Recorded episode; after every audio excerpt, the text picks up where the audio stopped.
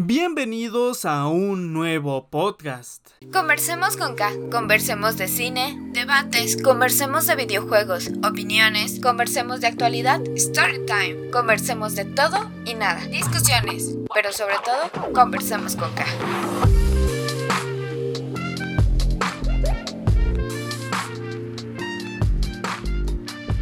Como ya saben, los podcasts son esta sección un tanto off topic dentro del canal, es decir, no necesariamente trata de Mortal Kombat, sino que nos atrevemos a tocar muchísimos, en serio, muchísimos otros temas, ya sea que ustedes me comenten o que veo interés de su parte, o temas que sencillamente se me ocurren a mí. Eh, básicamente de eso se tratan los podcasts, adicional no lleva ningún tipo de edición o censura, es decir, lo que digo al final es lo que sencillamente quedan. Si bien llevan una cierta producción, editar mi voz, recortar partes donde se escuche por ejemplo ruido de fondo, tal y cual, el mensaje que se dice es el que finalmente ustedes escuchan. Eh, te invito a comentar qué quieres que se hable en los próximos podcasts cómo estás ahora mismo. Y además te recuerdo que los podcasts también, eh, si lo estás viendo en YouTube, lo que estás viendo ahora mismo en pantalla es lo que verás durante toda, entre comillas, transmisión. Entonces no es necesario que estés viendo la pantalla. Y te recuerdo que este mismo podcast y todos los demás en el canal están disponibles en Spotify, en Apple Music, no, no, no, en Spotify, en iTunes, en Apple Podcast, en Google Podcast, en Anchor, en Breaker, en Radio Public y algunas otras plataformas más de podcast, por lo que en todas estas puedes encontrarlo como Conversemos con K. En la imagen, si es que la llegaste a ver, ahí te aparecen los logos principales o que tienen más audiencia, que son Google Podcast, Apple Podcast, iTunes y este Spotify. Entonces está disponible en todas esas plataformas para que lo vayas a ver.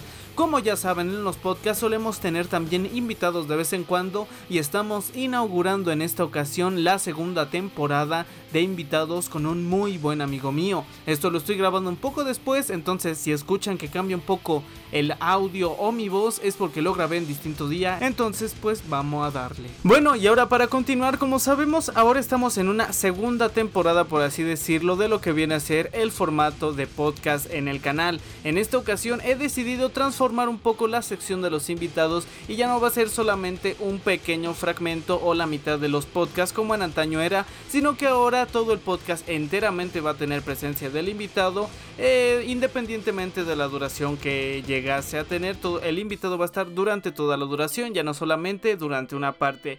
Dicho esto, para que no se confundan y piensen que solo en determinado momento va a estar el invitado en esta noche y para inaugurar la segunda temporada de invitados del canal del podcast Conversemos con K, tenemos al poderosísimo y un amigo muy, un muy buen amigo mío, mejor dicho, señor alias, ¿cómo te encuentras? Muy bien, muy bien, señor Dien, ¿cómo está, cómo está usted? Bien, gracias, acalorado, pero bien. Ojo, no más, se siente chido con la presentación, como el Dien de repente cambió la forma de hablar. está muy bonito estar aquí conversando. Eh, sí, claro que sí, es todo un placer. Gracias por aceptar mi invitación. Bueno, este, como habrán podido leer en el título, eh, si hay algo que Alias comparte conmigo es que nos gusta específicamente un tipo de juegos, en parte porque generalmente no requieren mucho equipo y porque son gratis, pero además hay algo que, te llama, que te motiva, que son los llamados juegos competitivos dentro de los videojuegos. Entonces, no me dejarás mentir que este tipo de títulos son una verdadera maravilla y disfrute. Sí, la verdad disfruto mucho cualquier tipo de juego en el que haya una mínima competencia, pero a la vez sí es frustrante, la, la verdad. Pero en general sí, me, me fascina cualquier juego en el que diga, tengo una sección de competitivo ahí en el multijugador. Sí, la verdad es que es un plus que a veces siento que hace falta en, en algunos otros títulos. Generalmente todos lo tienen, ¿no? Todo se ha dicho. Sí, sí, en, conforme ha avanzado la industria, eh, todos los juegos se han centrado cada vez más en, en ese aspecto multijugador y mm, cada juego tiene su sección competitiva, llámese Counter-Strike, Rainbow Six, eh, pues venimos del Rocket League, un rato le estuvimos echando. Pues en cada juego moderno, pues en conclusión, tiene, tiene más desarrollado el, modo competitivo. Los de antes casi no. Sí, exactamente. Los de antes, eh, si bien fueron el, digamos, el padre de este tipo de títulos, por ejemplo, con títulos como Call of Duty, que siempre tenían esta de ir haciendo prestigio, partidas clasificatorias y todo eso, pues no era lo estándar. Y si comparabas el matchmaking de una partida en modo casual, a una de competitivo clasificatoria, pues sí se veía una diferencia considerable. Sin embargo, como dije, fue el preámbulo para lo que hoy conocemos como juegos competitivos. Pero vayamos por pasos. Mi querido. Vayamos un poquito de historia, ¿te parece? Ajá. Eh, primero. Ajá, permíteme. Primero, desglosemos un poco algo más personal. Eh, ¿Tú en la vida diaria y en los videojuegos te consideras una persona competitiva, mi querido alias? demasiado competitiva. Soy una persona, bueno, siento que me hace mucho daño el aspecto competitivo de cualquier juego.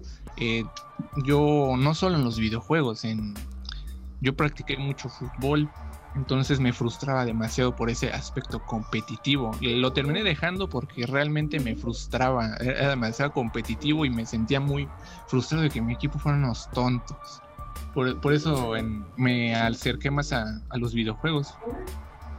lo malo es que equipos tontos siempre tocan en todos lados. Es como una maldición. Sin ofender, ¿no? Sin ofender.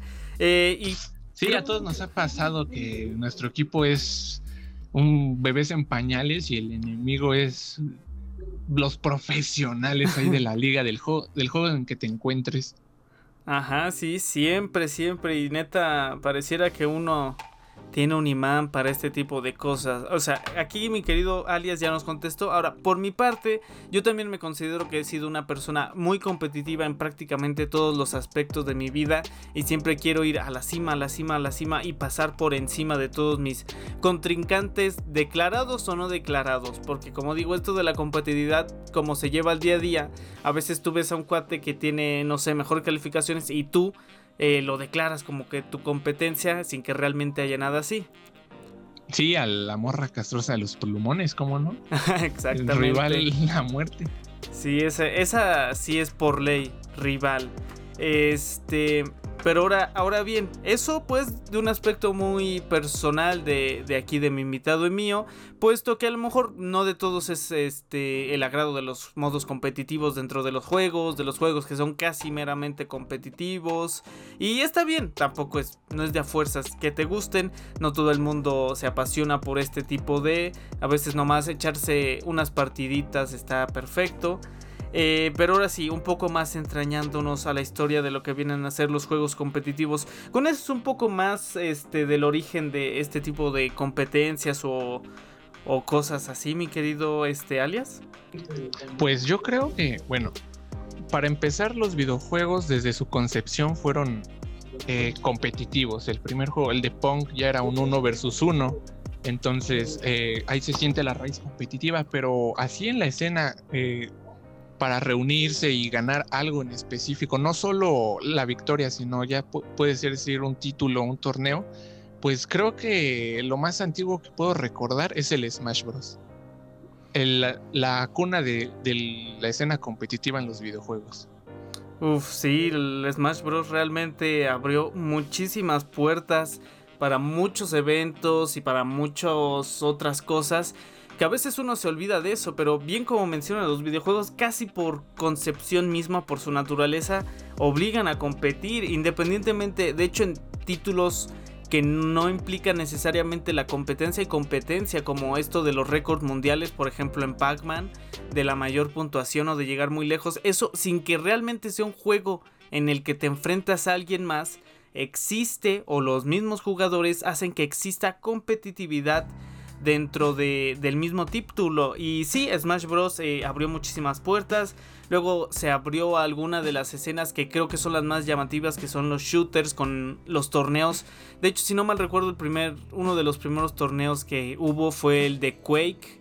De no recuerdo qué año, francamente, pero Quake fue uno de los que abrió estos torneos también presenciales, que gente se aglomerara Digo, aglomerar suena muy exagerado porque probablemente sí, fue una reunión de unos frikis, tipo Friki Plaza y jugando. Sí, sí, sí, probablemente no habría superado ni las 50 o 100 personas el evento, pero de gota en gota un, un río se desborda y hoy en día eh, es impresionante, o sea, es algo de lo que a mí literalmente me dejan. Sí, ¿has visto los campeonatos por de Counter Strike, las, las mayores? Ajá, sí, sí, sí, sí, sí. Sí, es una cosa impresionante. Ahora por la pandemia, pues no se ha podido ver la magnitud que, que en años pasados ha tenido, pero sí es comparable a un partido de, de un deporte físico, bueno, no físico, me refiero a presencial, un deporte convencional de los, no, yo que sé, fútbol. Sí, sí, sí, sí, literalmente, o sea, muchos torneos, por ejemplo, de LOL, que es creo que el más concurrido, este, o de Rocket League o de Counter Strike, son en estadios, estadios convencionales de fútbol o de algún otro deporte, y la gente que va literalmente llena el estadio para ver a la gente, a los jugadores, a sus jugadores profesionales rifarse la misión. Y digo, no sé, se causa o hay ciertos tabúes con esto de que cómo puedes ir y ver a un cuate jugar. Eh, y es la misma tontería de. es la misma tontería que ir a un partido del Cruz Azul. O sea, le puedes meter el mismo argumento y, ¿cómo? Mejor juega tú. No te aburre esas cosas, pues brother, jefe, no lo mismo. Agarra la onda, jefe. Pero exacto, El es futuro justo. Es oíste, viejo. es justo, es justo lo que te iba a decir. O sea, al final del día, ir a presenciar una de las. una competencia.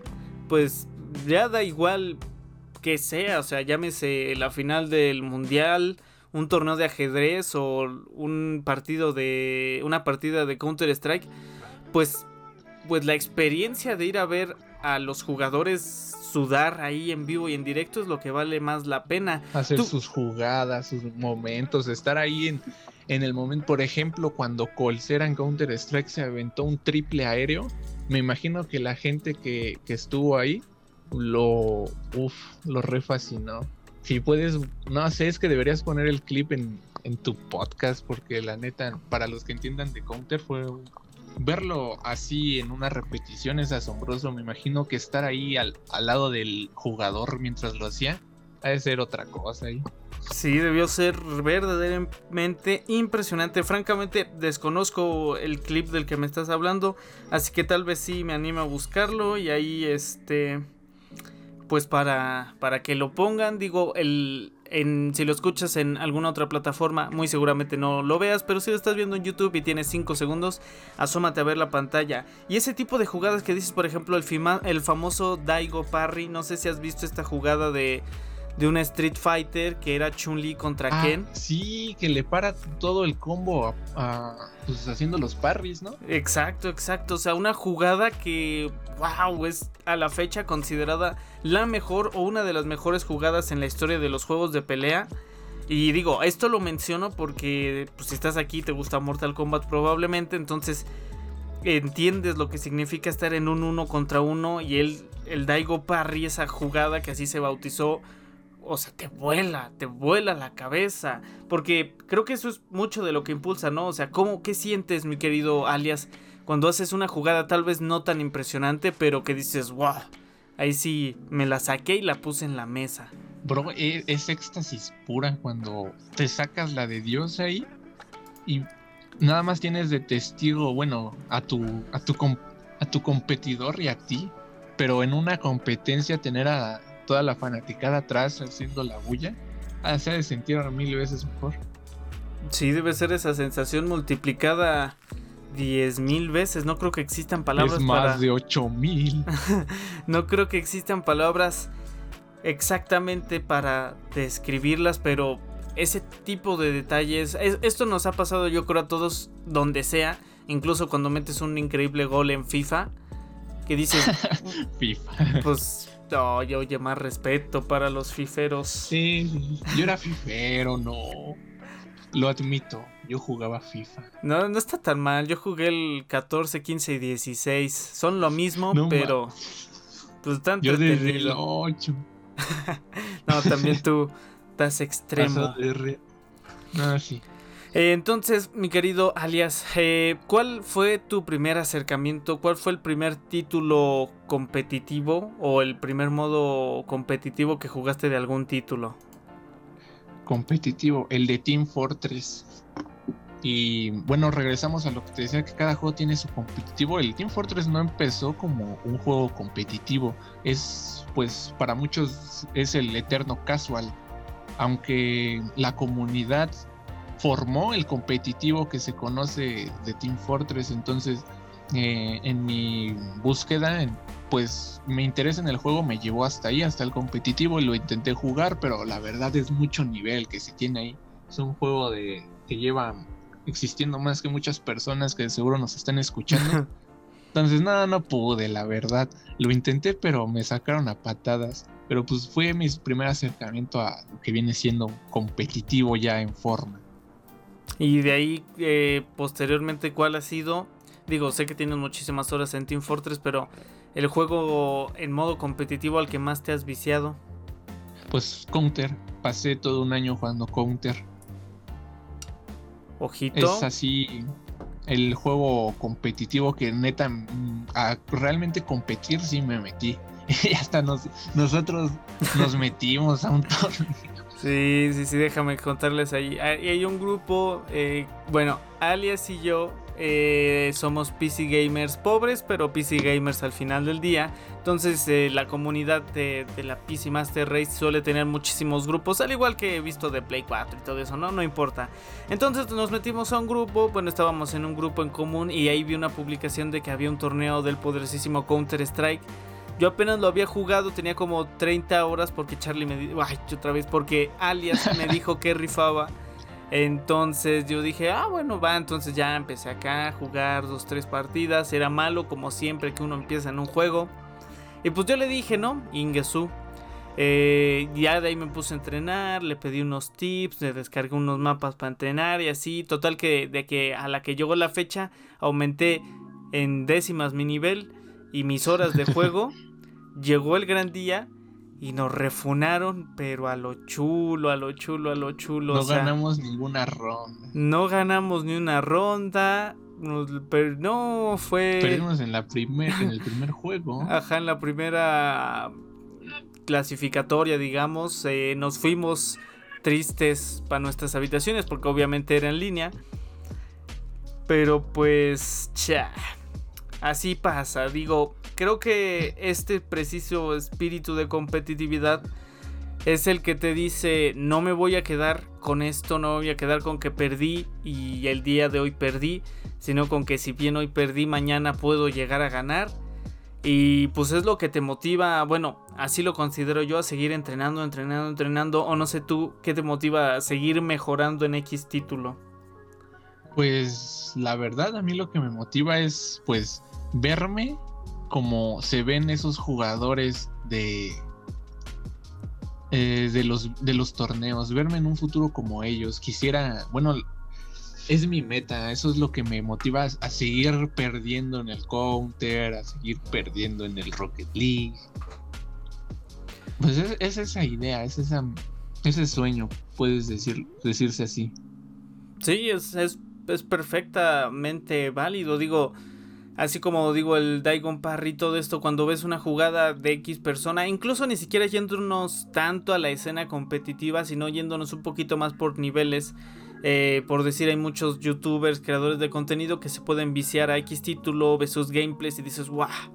¡Qué jugada! Y esos son como. Cuando ven los directos del DN, dicen, ¡guau! ¡Qué, ¡Qué jugador! Se acaba de aventar el bot. Yo quiero ser como ese bot. Exacto, entonces...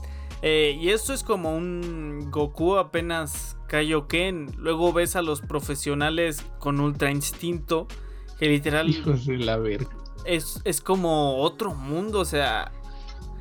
O sea, de X títulos y tú ves y dices, literalmente eso es posible en un título. Por ejemplo, yo cuando veo jugadas del Counter, que es de lo que el título que más estamos hablando, y veo que se hacen sus no scope, de punta a punta dices, bro, no fue accidente. Literalmente él quiso hacer eso y lo hizo. Es que, bro, te diré. El Counter es un juego muy raro, muy extraño. Ves esas cosas y dices, pero ¿cómo? Se supone que la precisión se va al orto ahí a China. Pero pasa y, y esos momentos se inmortalizan. eh, hay muchos grafitis en los mapas que representan jugadas así, jugadas que, bro, ¿cómo, cómo hizo eso ese, ese brother? Fíjate ese detalle de los mapas, no me lo, no me lo sabía. Cómo se nota que eres un experto en esto, pero... Pero exacto, o sea, tú ves esas jugadas así como menciona aquí alias de en plan, yo quiero. Te motivan, te, te, mueven, te hacen intentarlo. Otra cosa que también te que te hace jugar competitivos es el, los momentos, por precisos momentos en los que haces cosas o suceden cosas que vayas perdiendo 15-0, te hacen la jugada y te motivan a aventarte otra. Esos pequeños momentos son, pues, la magia del juego, yo diría. Sí, en buena parte sí, o sea, que no sea todo tan sencillo, esforzarte, practicar y que a veces por pura habilidad o por fortuna, por suerte, logres sí, la suerte es parte de cualquier juego. Más que nada, y en los competitivos también, ¿cuántas veces no, hablando así de las nuestras partidas de Rocket League, no han pasado tremendas fallas en la Matrix? Y seguimos ahí. Sí, sí, sí, sí, sí. Eh, eh, exacto, sí, también la suerte, o sea, esto despejándolo un poco del ámbito de los videojuegos, eh, sucede en todos lados, ¿no? O sea, tú, por ejemplo, que practicabas fútbol, no dudo que haya pasado algo así por el estilo durante tus buenos años. Pues, pues no, yo tenía mala suerte, bro, todo lo contrario. bueno, tu caso, tu caso no, pero si alguno de ustedes que me está escuchando practica algún deporte y ha ido a algún torneo o un partido amistoso, lo que sea, ese tipo de cosas que uno piensa que ni en mil años van a pasar y de repente pasan,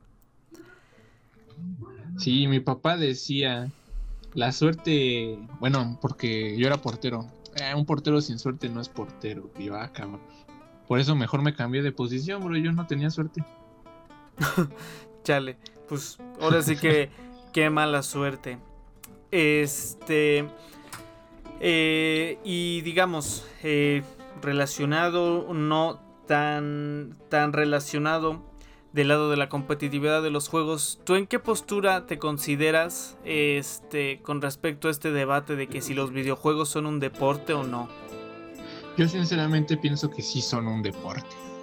Eh, podrá ser muy jueguito, muy estar muy sentado como quieras, pero desde la definición de deporte ya está ganada esa pelea, no hay, no debe, no debería haber discusión, pero viendo a los jugadores competitivos, eh, lo que cobran, bro, un jugador de League of Legends o uno de Counter, pues hasta te, eh, pues te quita esa, ese tabú que tiene, que tiene en la cabeza una persona mayor. Me imagino yo, a mi papá no le he dicho cuánto podría, bueno, cuánto es lo que gana un jugador profesional, ¿no? Pero yo digo que si le digo, sí cambiaría un poco su modo de ver a los videojuegos. Exacto, mira aquí rápidamente con una googleada de pana, eh, deporte, primer resultado, tampoco voy a hacer una tesis de qué es el deporte, es actividad o ejercicio físico sujeto a determinadas normas en que se hace prueba con o sin competición de habilidad, destreza o fuerza física.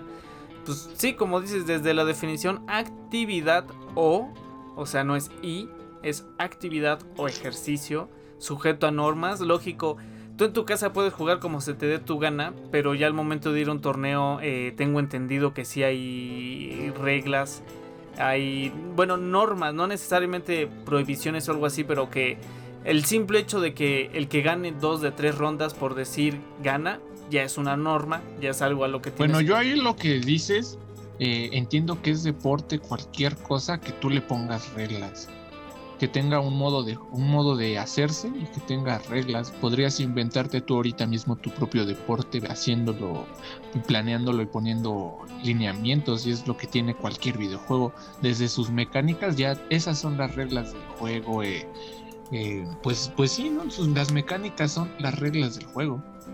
Sí, también en, en, buena parte sí, porque no puedes, no sé, eh, volar en Mortal Kombat, digamos, y dispararle a tu rival con un francotirador y matarlo de un disparo, ¿no? O sea, las mismas mecánicas del título ya te obligan a comportarte de determinada forma. Es, es, es algo que no había pensado, buena observación ahí. Y sí, como dices, em, esta parte de... Muchos piensan, es que como estás sentado ahí, pues no estás practicando un deporte, ¿no? Pero, por ejemplo... No estás haciendo nada, pero aquí en la, el cerebro estás con la concentración como si estuvieras en una cancha, estás... ¿Cómo, cómo está el Rudy? cuando, cuando está tratando de hacer un saque, pensando quién sabe cuántas cosas, pero su cerebro ha de estar quemando de calorías. Exacto, porque pensar, gente, por si no sabían, literalmente quema calorías y una buena cantidad, no crean que hay tantitas, no, sí, sí quema calorías. Entonces, pues sí, además, por ejemplo, una actividad que sí es considerada deporte oficialmente es el ajedrez que no es que sea un universo de diferencia con los videojuegos en el sentido de que estás sentado moviendo las manos, eso es prácticamente jugar un videojuego. Y el ajedrez sí no, tiene este estigma de que no es deporte. Ibas, ibas pues a decir algo, ¿no? serie tiene, nada, es que ya te iba a decir, nada, ya te metiste con el ajedrez. No, está bien, pero ¿cómo se dice? Pues sí, pero eh, ah, ya me hice bolas. A ver, piensa, Salinas, piensa. No sé desde cuánto tiempo se lleve esa tradición de hacer, de tener al ajedrez como un juego competitivo, pero se me hace pues un buen ejemplo, porque sí, como dices, eh, se hace prácticamente lo mismo, nada más mover las manos, pero está todo este esta fanaticada a través del juego, pues, pues puedes ver gambito de dama, que así es. Y me parece pues chistosón como al ajedrez no se le tiene en ese estigma, pero a los juegos de video sí. Y me gustaría saber por qué al ajedrez no. ¿Quién dijo que el ajedrez era deporte? Es una, es una. Digo, por definición está bien. Ajá. Por ese estigma, por ese, comparando al ajedrez y un videojuego, por comparación te quedas así como de, Charlie, ¿Por qué? Ok, pues sin irnos muy lejos y de nuevo cuente con mi aliado Google, sencillamente el Comité Olímpico Internacional COI por sus siglas considera que es un deporte y la Federación Internacional de Ajedrez regula las competiciones internacionales. O sea, y aquí dice, el ajedrez es considerado un deporte mental ya que trasciende al propio juego. ¡Hala!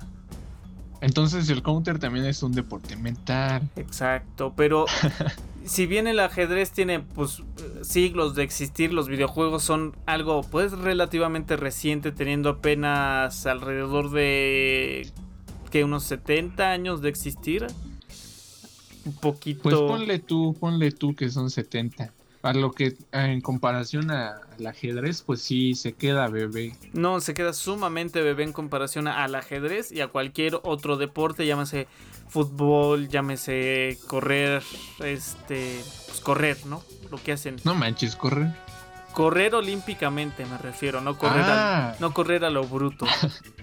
Yo me imaginaba ya al cavernícola matándote la madre de cómo estoy corriendo, bro.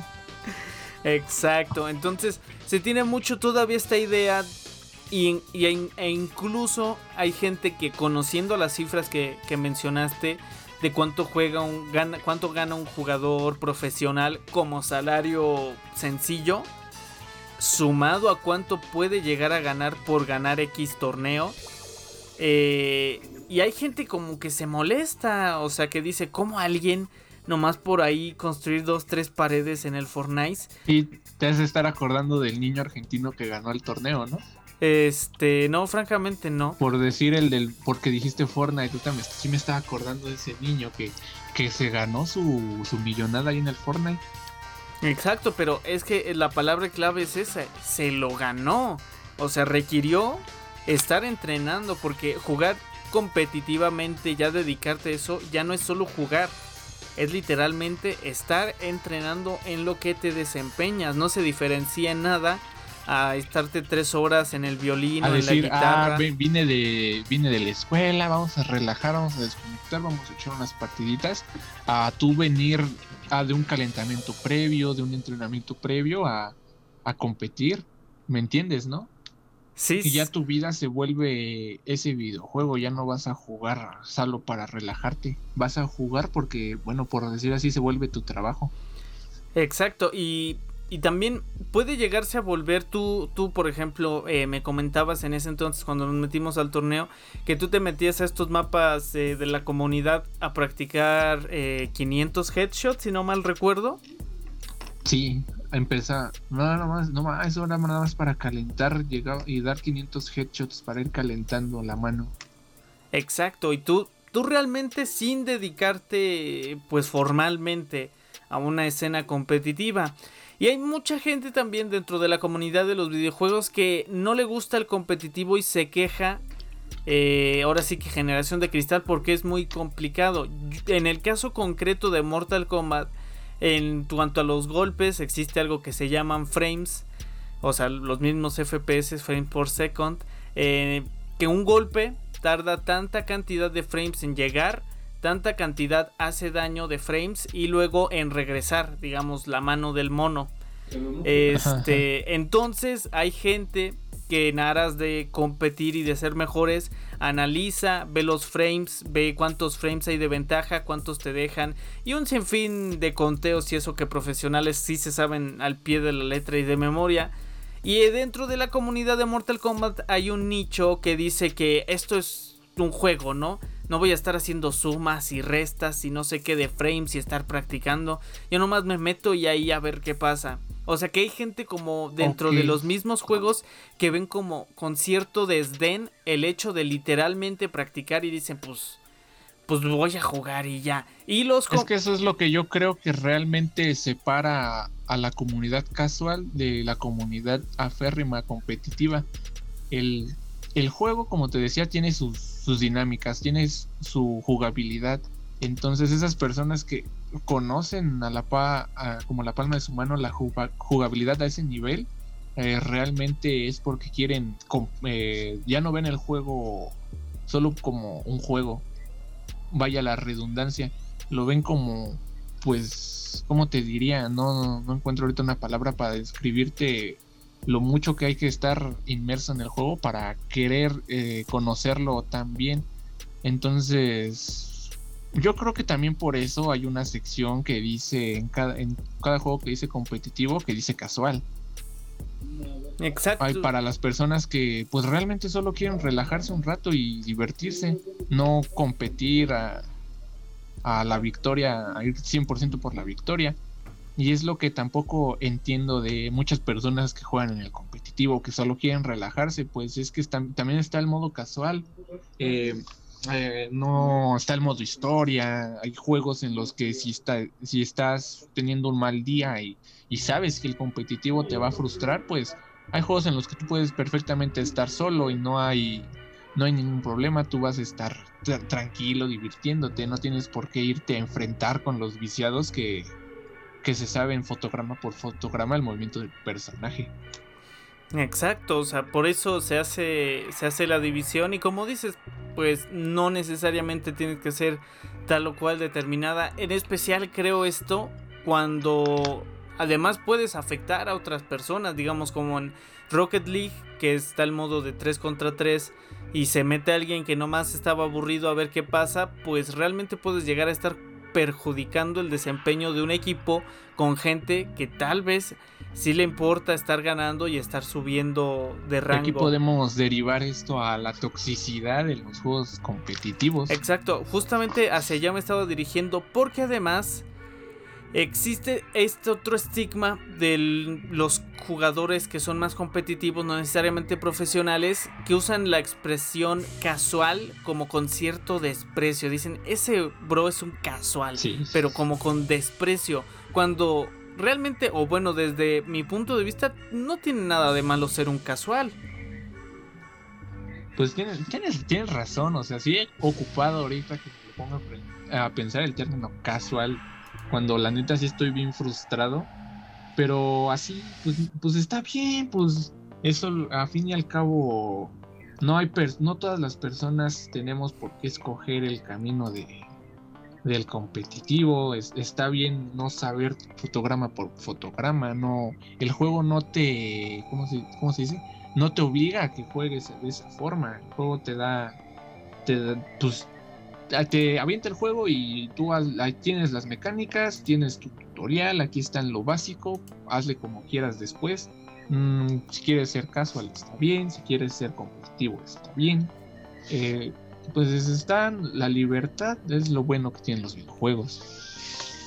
Exacto, pero el problema ya sé, como muchas veces, si bien la comunidad da, también quita. Y la comunidad, pues como dices, esto de que podemos derivar a la toxicidad, la toxicidad de los competitivos para con los casuales es gigante, pero también la de los competitivos para con los otros competitivos es abrumadora. es la más graciosa. Ajá. ¿Tú, tú qué, qué experiencias has tenido, ya sea todos hemos tenido nuestros momentos tóxicos, por mucho que no quieras, a veces estás súper tilteado, llevas dos, tres partidas o más perdiendo y todavía te tocan compañeros que no hacen nada. Y pues tú, ¿qué experiencias has tenido bueno, recibiendo? Tengo dos lados de la moneda. Ajá. El de recibiendo y dando. Cuando empezaba en el counter hay una plataforma más, pues más fuerte en el competitivo que el mismo counter que se llama Face It. Si alguien juega counter, ya de menos habrá. Eh, ahí se juega de una forma netamente competitiva, pero a un nivel más alto que en el, en el juego base. Entonces cuando yo iba iniciando entraba y pues bueno, se siente la diferencia de, de habilidad entre jugadores y cualquier mínimo error se, se ve muy expresado en el chat. La neta, porque soy una persona que, que no le importa, bueno, que no le importa lo que estén diciendo, pero sí es está feo lo que te ponen ahí. Eh, no recuerdo bien, aparte la comunidad eh, mayoritariamente es habla inglesa, entonces sí se pone heavy.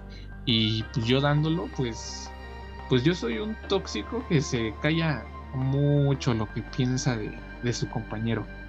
Con Rudy no, porque me cae chido y pues le digo y escoto. Pero con un random, en el counter sí, sí se pone feo cuando neta veo a un jugador que se la pasa apuntando a las botas. A menos que sí me haya. Eh, bueno, su suerte de él sea que ya me jugué unas y perdí por gente mongolita como la que me tocó. Pues sí, unas palabras en el chat, unas expresiones en el de voz y a expulsarlo. Yo soy de los que expulsan al compañero.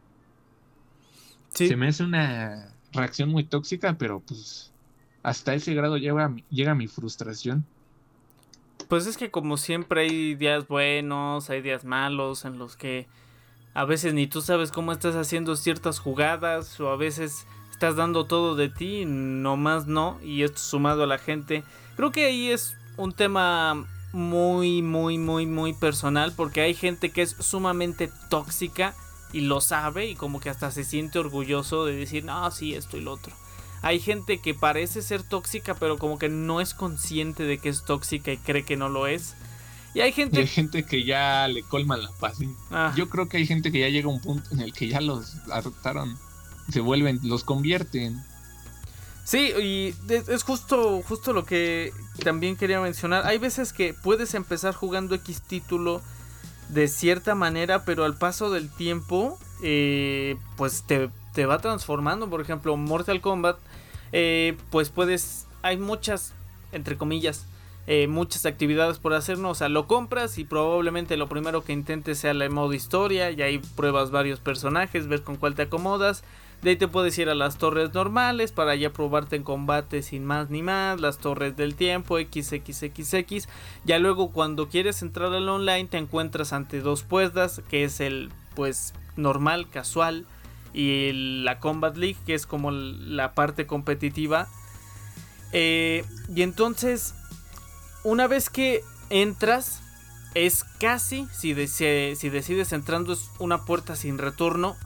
Y pues sí te va cambiando porque te va importando realmente tu desempeño. Sí, eso es lo que creo yo. Al principio como que la falta de conocimiento hacia cualquier título hace que pues no sientas nada si pasa, si, algún compañero está haciendo algo que no debe o algo así, porque pues tú no sabes, no sabes si lo que está haciendo está bien o mal, pero conforme vas ganando horas, te entras en el juego, en sus mecánicas, en el meta que, que existe en ese juego, pues como que te va despertando la fiera, creo yo.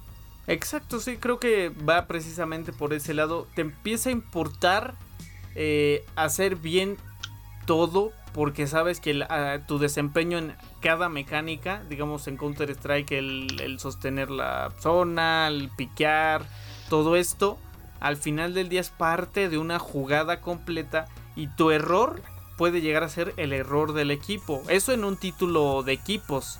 O aquí, por ejemplo, que hemos estado jugando Rocket League, porque paréntesis también nos vamos a meter un torneo, espero sí ganar ese.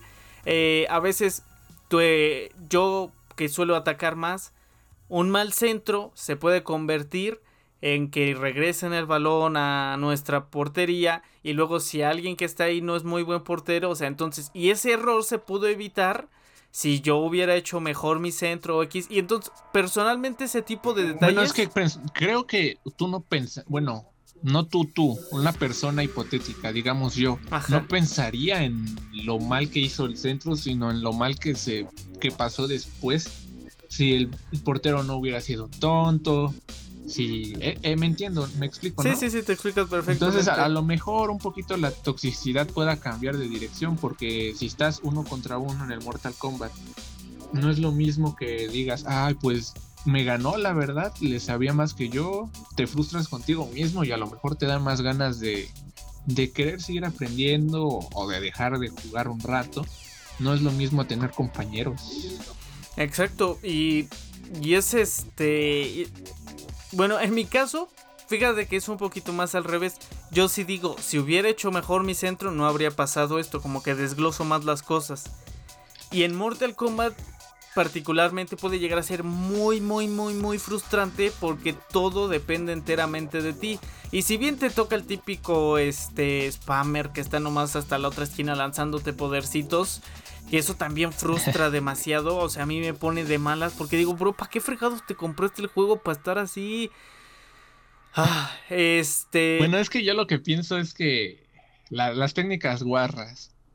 No, el juego te lo permite, el juego te, te deja estar en una esquina echando podercitos, entonces ya no es tanto culpa de quien lo hace, creo yo, la verdad. Pues ahí francamente voy a discrepar un poquito porque si bien el juego te permite hacer eso, te permite hacer mil millones más de cosas y no es de a fuerzas casarte con literalmente solo hacer eso.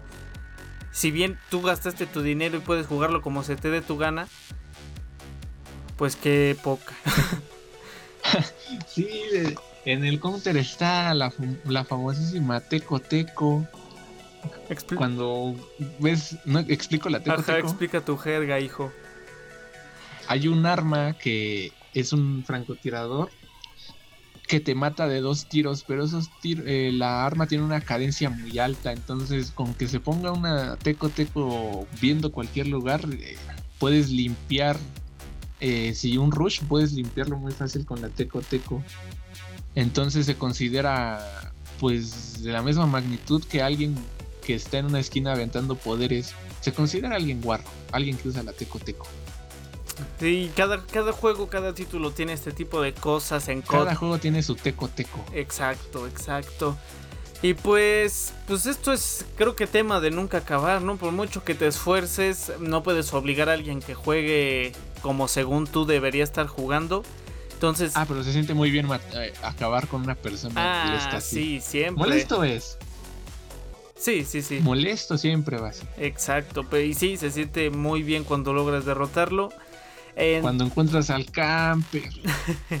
Exacto. Entonces, pues lo único que te queda, también un poco de parte competitiva, es tú mismo mejorar para que pues no, no te venga sucediendo ahora sí que esto no sea, seas capaz de sobrepasar esta barrera. Sí, el juego te da las herramientas como para hacer la guarrada, como para eliminar al guarro. Exactamente. Entonces ya, ya está en uno mejorar. Exactamente. Y eso pues es competitividad en toda la extensión de la palabra. Pero bueno, mi querido alias, eh, me despido de ti por esta noche. Se nos acabó el tiempo. Exacto, no oficialmente porque nos dispondremos a jugar Rocket League. Pero ah, sí, cierto. Muchísimas gracias, mi querido Alias, por haber estado, por estar en este gracias espacio. a ti por invitar. No. Es un honor estar aquí hablando frente a, tu público. No, al contrario, mi querido alias. Es un tema que realmente tiene muchísimo más por contar, pero se nos acaba el tiempo y esto no quiero que quede tan excesivamente largo. Eh, ¿Alguna promoción que quieras hacer? ¿Mandar un saludo, algo por el estilo? Pues la verdad sí quiero mandar un saludo al equipo radioactivo y les voy a compartir el video. Se van a saber quiénes son cuando escuchen el equipo radioactivo. Entonces a todos un saludo. miren, estoy en YouTube. ojo, ojo que pico. Pues ya está, el saludo para el equipo radioactivo. Muchísimas gracias, mi querido alias. Un placer como siempre. Pero bueno, con esto terminamos este podcast, sin duda alguna un tema bastante interesante, espero que te haya gustado, no olvides comentarme qué te pareció, qué otros temas te gustaría que se aborden en los podcasts y en general qué opinas sobre todo este tema. También te invito a seguirme en mis redes sociales como lo son Facebook, Twitter, Instagram, especialmente esta última que es donde estoy más activo. Y sin más que decir, se despide su amigo